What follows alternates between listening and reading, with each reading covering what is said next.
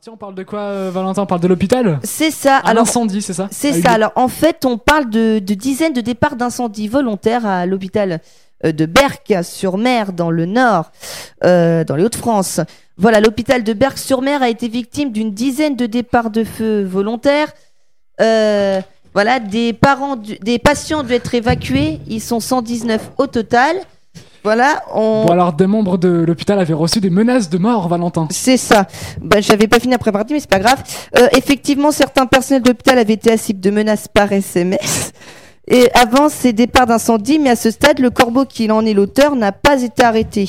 Ouais, alors, quelles sont les suites euh, judiciaires données à cet acte euh, Eh Valentin bien, depuis samedi, deux personnes ont été interpellées. L'une d'entre elles, un pompier volontaire de 28 ans qui exerce aussi le métier d'agent de sécurité, a reconnu avoir déclenché les incendies pour montrer les failles de, pour, je le cite, montrer les failles de sécurité de l'hôpital.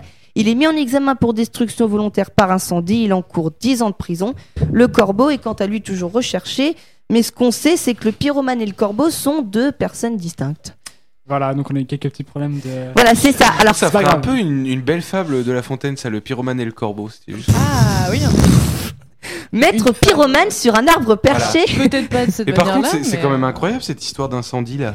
Ouais, alors en fait, ce qu'il faut savoir, c'est que ce pompier volontaire qui a 28 ans, il est pompier volontaire, mais dans la vraie vie, il est agent de sécurité.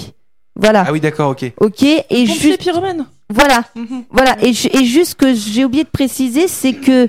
euh, L'hôpital avait été victime d'intimidation et de menaces fin janvier et que les dégâts est- sont importants dus à ces incendies parce que ils ont été déclenchés grâce à des matelas ou bien dans les corbeilles à papier en fait. Et il y a eu surtout des dégâts, notamment au niveau des archives. hein. Euh, les incendies, euh, comme je l'ai dit, ont été déclenchés avec du vieux matelas et puis euh, du, de- du papier, de la corbeille à papier. C'est quand même malheureux quand on vient à faire euh, un incendie dans un hôpital. Bah donc oui. c'est vrai Alors que après, c'est- C'est ça. euh, voilà. Est-ce que par exemple, il n'y a pas une, une- une erreur, tu vois, médicale et que quelqu'un veut se venger C'est- C'est possible. Alors Ça, ça, ça, on parce sait que c'est pas. En possible, fait, on n'a ouais. pas les circonstances euh, exactes de, de pourquoi en fait on n'a pas le mobile de ce qui s'est passé. Donc euh, Enfin, moralement parlant, faire subir. Ah, c'est- c'est- euh, ah non, mais c'est honteux. Non, mais je c'est suis d'accord. honteux moralement parlant. Même si on faire- en veut à un chirurgien ou quoi, euh, moralement parlant. Il y a- il y a, c'est- d'autres manières de le faire. Je suis tout à fait d'accord.